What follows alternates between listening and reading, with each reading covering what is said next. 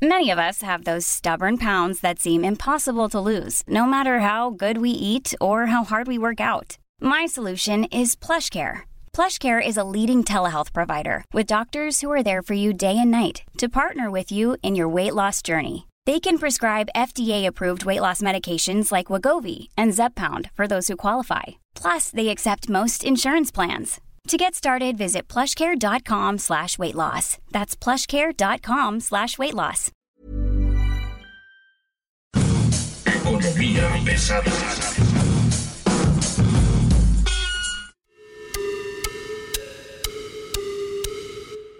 ¿Cómo están ustedes? Bienvenidos. Esto es Economía Pesada. Mi nombre es Luis Carriles, arroba Luis Carrujos, y como siempre, es un gusto estar intentando entender lo que está pasando en un enero caótico, un enero 2022 donde la información parece que simplemente no se detuvo, la información ya está volando, los datos ya están en la mesa y bueno, no hay una perspectiva que nos diga que va a estar todo bien. Más bien al contrario, tenemos una perspectiva muy negativa sobre cómo vienen las cosas y bueno, en el muy, muy corto plazo le podemos decir, ya está prácticamente en manos de Pemex la refinería de Deer Park, ya está prácticamente en manos del Congreso la reforma energética, ya está en manos de los consumidores una inflación que este año se puede estimar será de más o menos 6%, uno de los niveles más altos alcanzados en los últimos 20 años. Y bueno, un poco para hablar de todo esto que está ocurriendo, tenemos a Carlos López Jones, director de Tendencias Económicas y Financieras. Carlos, ¿cómo estás? Muy buen día. Luis, muchísimas gracias. Pues sí, empezando el año, muchas felicidades a todas las personas que nos están escuchando. Pues rápidamente, dinos qué hay que esperar. Este enero ha estado súper movido, súper extraño. Tenemos las tasas de inflación más altas desde el 2000 probablemente o desde antes y las perspectivas no se ven buenas.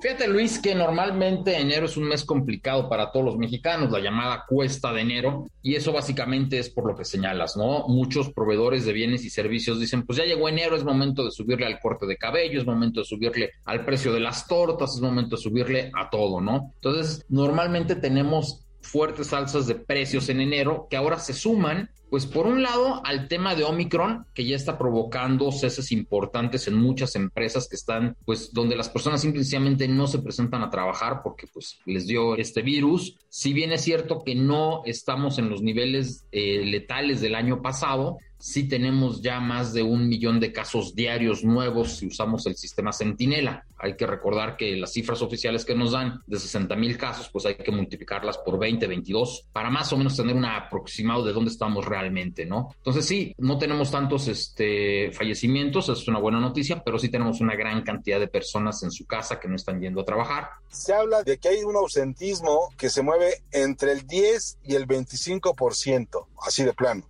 Así de plano, así es. Y por un lado y por el otro lado, bueno, pues tienes la ciudad medio vacía a ciertas horas del día, porque las personas dicen, bueno, pues no me voy a enfrentar a una aglomeración, no me voy a meter al sistema de transporte público porque me puedo enfermar, no voy a ir a tal o cual lugar. Y bueno, pues lamentablemente eso es menos consumo, hay una fuerte caída en el consumo. Y del otro lado, las empresas nos empiezan a decir que tienen problemas para recibir todos los componentes, todos los insumos que necesitan para poder trabajar porque a su vez sus proveedores, bueno, pues están produciendo menos debido a Omicron a nivel mundial. Yo creo que es la pandemia más importante que hayamos vivido la humanidad en toda nuestra historia. Nunca una pandemia se había desarrollado tan rápido a nivel global y bueno, pues son tiempos que nos tocan vivir. Ahora bien, eh, directores y científicos dicen que probablemente para la primavera ya las cosas se habrán normalizado, pues lo que viene es una gran incertidumbre, mi estimado Luis, porque mientras que otros países están haciendo planes para reactivar su economía, en México el plan es que no hay plan y eso nos debe de preocupar a todos, porque deberíamos de estar pensando en grandes proyectos de infraestructura, en subastas eléctricas, en subastas petroleras. Esta semana, por ejemplo, Colombia, sí, Colombia da a conocer que va a llevar a cabo sus primeras subastas eléctricas para tener energía eólica en el mar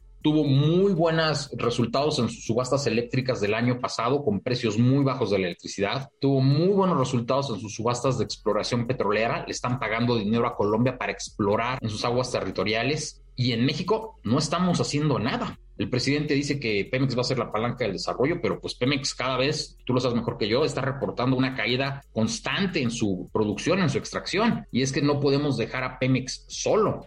Y del otro lado, bueno, pues tenemos la reforma eléctrica, ¿no? Está generando muchísima incertidumbre. Seguramente tú habrás visto muchas empresas que dijeron, me voy a esperar a ver qué pasa con la reforma eléctrica para yo llevar a cabo tal o cual inversión. Y otros de plano son de, pues si se lleva a cabo la reforma eléctrica, como algunas plantas automotrices lo han señalado, pues me voy de México.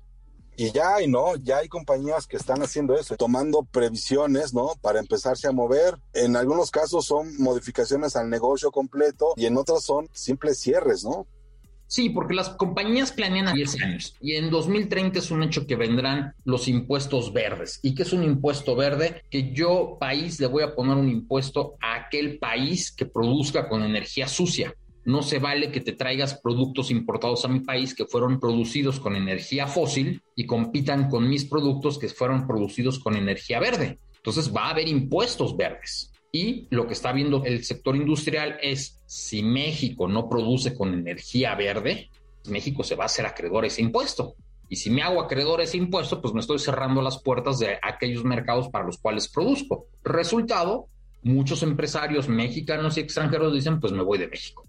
No va a haber de otra. Me tengo que ir de ese país porque ahí no voy a poder producir con energía verde ya hay un número para el tema de la salida de capitales, ya hay un número que está, digamos, en manos del gobierno federal y seguimos esperando una explicación. El 12 de enero pasado le preguntaban en Palacio Nacional en la mañanera, estaba en ese entonces el secretario de Gobernación, Adán Augusto López, como encargado de la conferencia y la pregunta era, un año se fueron 11.097 millones, el otro año se fueron 13.620 millones. Entonces, estamos hablando de las fugas más grandes de capital que no está viendo en este país la seguridad, la certeza de quedarse no hubo respuesta a esto. No hay una respuesta que venga de la 4T decir, ah, miren, pues es que vamos a hacer esto para regresarlos, ¿no?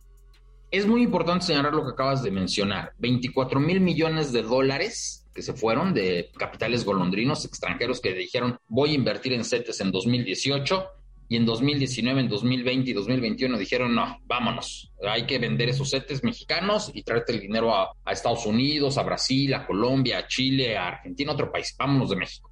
24 mil millones de dólares fue lo que provocó la devaluación de 1994. Nada más que en esta ocasión, bueno, por un lado nuestras reservas son mucho más grandes que en aquella ocasión y dos, lo más importante, no salió dinero de Banco de México, salió dinero del mismo mercado que fue el que dijo, bueno, pues quieres este, tus dólares, aquí están tus dólares. Las Afores ayudaron mucho en este proceso de normalizar el tipo de cambio, pero de todas maneras un tipo de cambio que hoy está alrededor de los 20 pesos con 50 centavos debería de estar en 18 pesos. Ese debería ser el valor después de haber negociado el TEMEC el TEMEC es muy bueno, es una gran herramienta que le debería de permitir a México atraer inversiones, pero volvemos al mismo tema. Si no hay certidumbre sobre que voy a tener energía verde suficiente, que yo empresa voy a poder crear mi propia energía, voy a poder poner mi propia planta de hidrógeno verde, las inversiones no van a llegar al país y el presidente debe de entender que parte de su labor es atraer esa inversión. Es decir,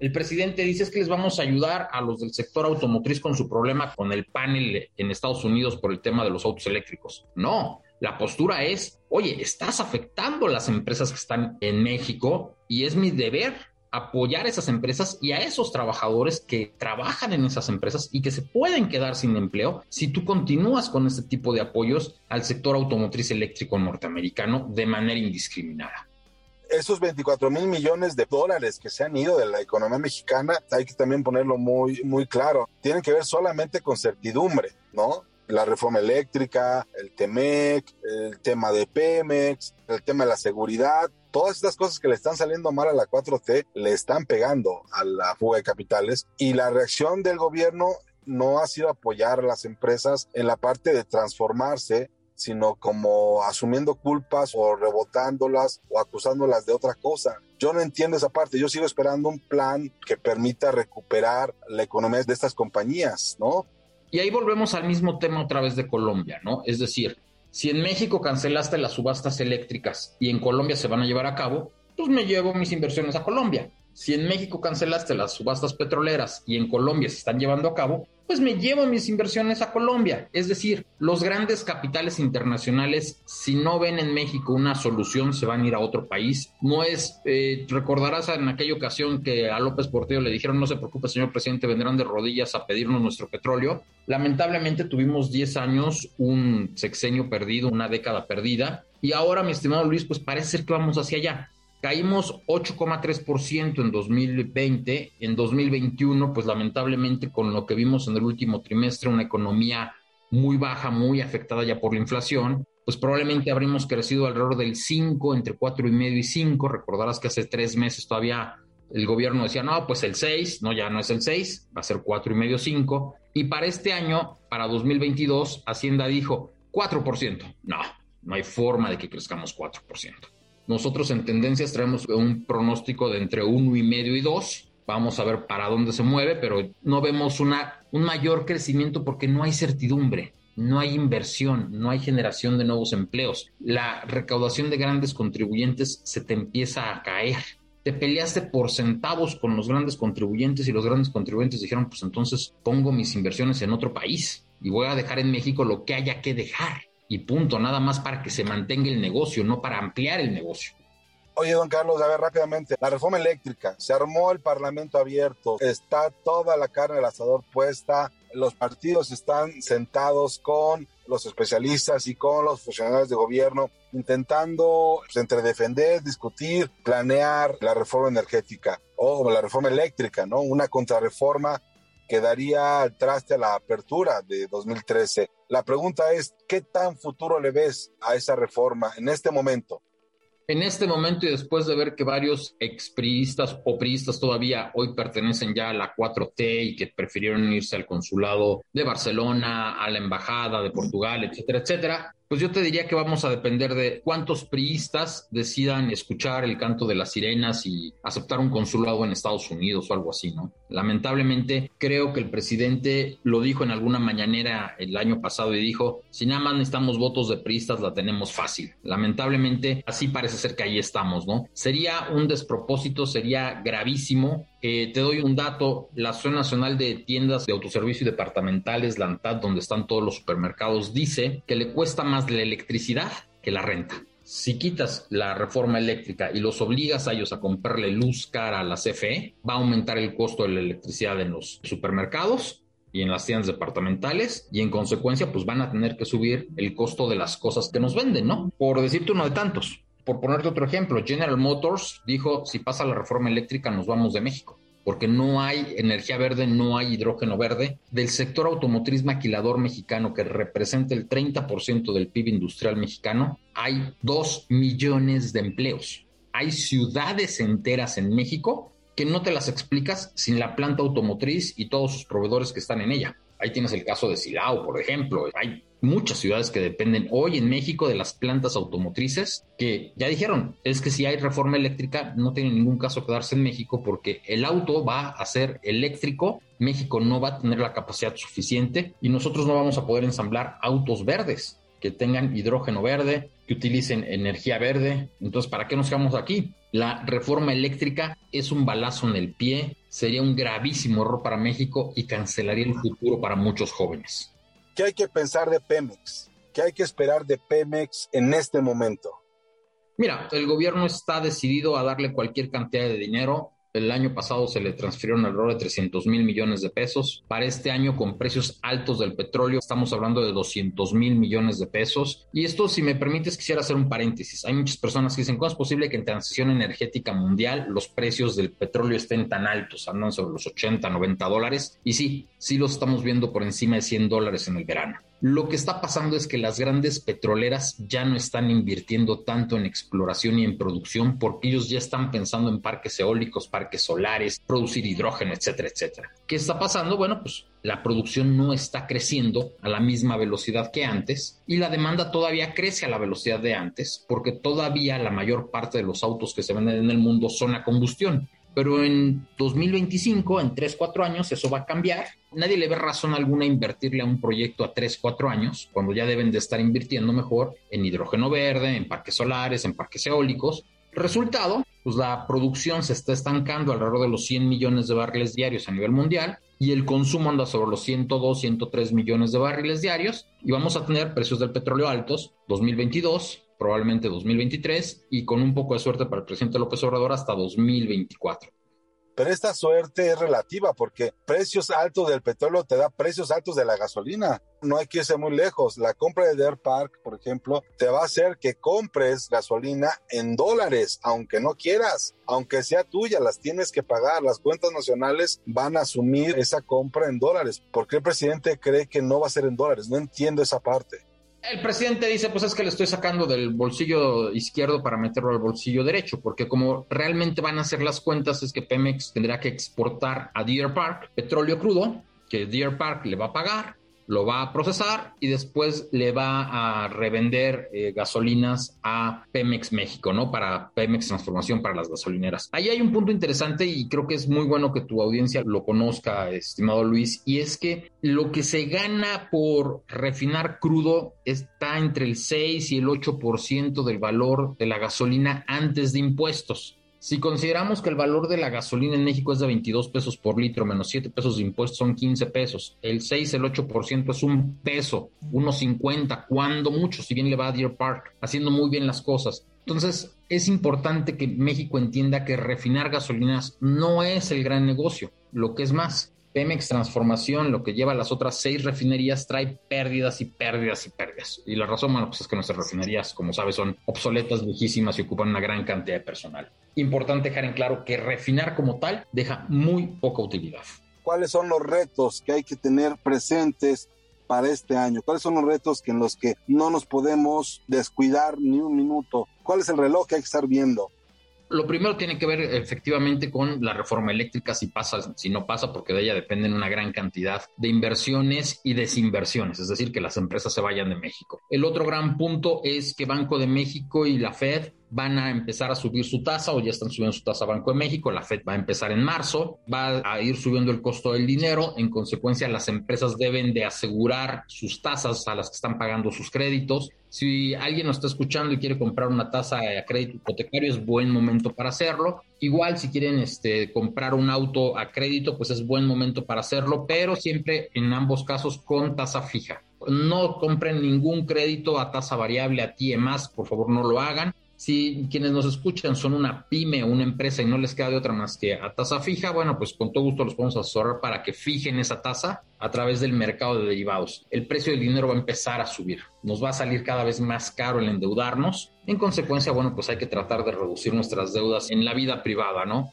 Tener un control de deudas muy, muy alto. Sí, porque el dinero barato se acabó.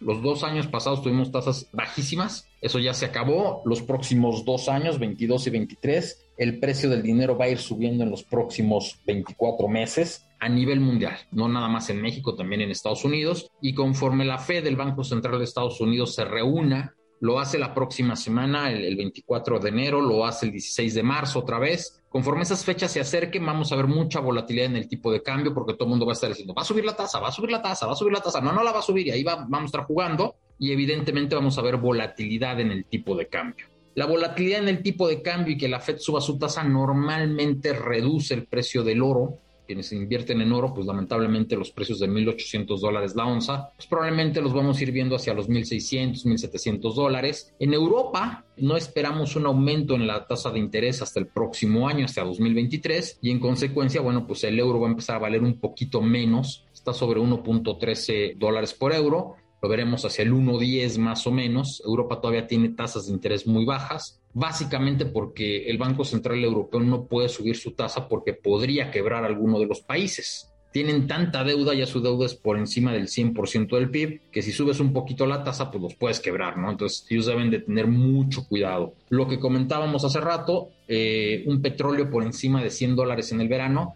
va a presionar mucho los precios de las materias primas, a nivel mundial van a subir. Vamos a ver precios de alimentos altos porque fertilizantes y logística van a seguir altos. Creo que es una buena noticia para aquellos productores de materias primas y creo que este es el primer año de una nueva realidad. Vamos a tener mucho home office, vamos a tener mucho homeschool, vamos a tener muchas actividades que ya no van a ser presenciales como eran en el 2018. Este mundo ya cambió, ya estamos viendo los primeros pasos del metaverso, de la metamovilidad. Entonces tenemos un mundo diferente al cual nos tenemos que adaptar.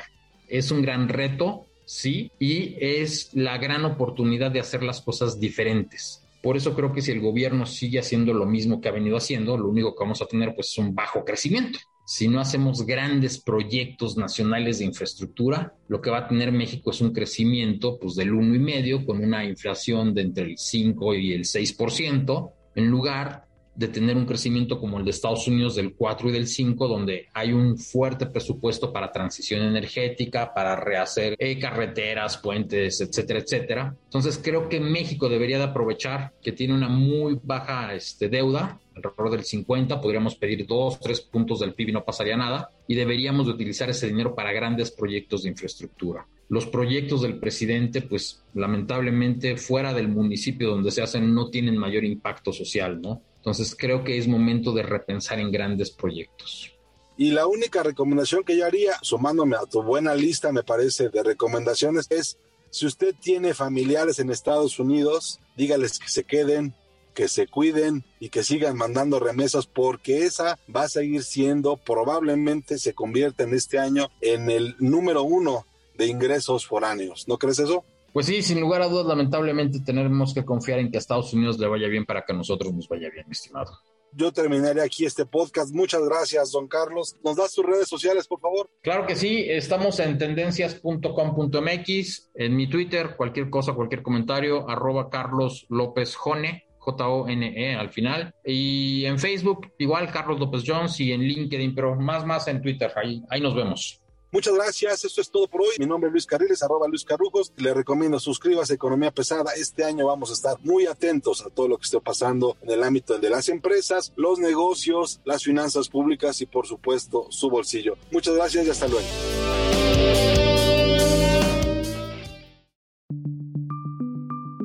Esta es una producción de la Organización Editorial Mexicana.